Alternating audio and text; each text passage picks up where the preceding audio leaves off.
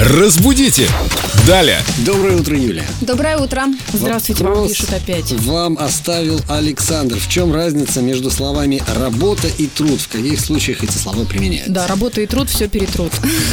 Вы Знаете, ну так, если шуточно отвечать. Вот вы работаете или трудитесь? Я и то, и другое. Вот мы, мне кажется, и все и работаем, и трудимся. Вообще, так, если шуточно отвечать, да, то за труд не платят, платят за работу. Серьезно? Ну, а посудите сами, вы трудитесь, трудитесь. Вот я, например. а, так, Ну мы ладно. поняли. Нет, нет, я не намекаю.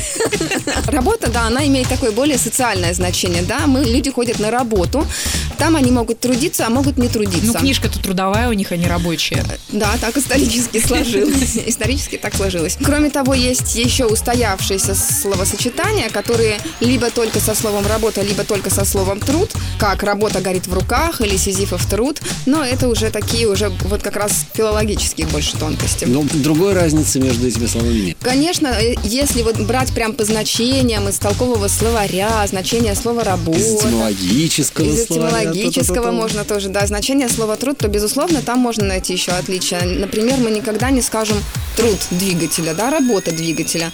Так, А. вот, так сложилось, да, еще есть некоторые элементы сочетаемости. Но, как мне кажется, о чем Александр спрашивал, хотя я, может быть, ошибаюсь, вот эта социальная составляющая работа – это наше отражение в социуме. Юля, вы еще и переводчик с русского на русский, мне нравится. Спасибо, Юля. Иногда Вопросы наших приходится. слушателей переводите для наших же слушателей. Спасибо вам, приходите еще. Как мы жили без вас раньше? Боже, Как мы трудились без вас раньше. Да. Спасибо, Юля. До свидания. до свидания. Разбудите! Далее!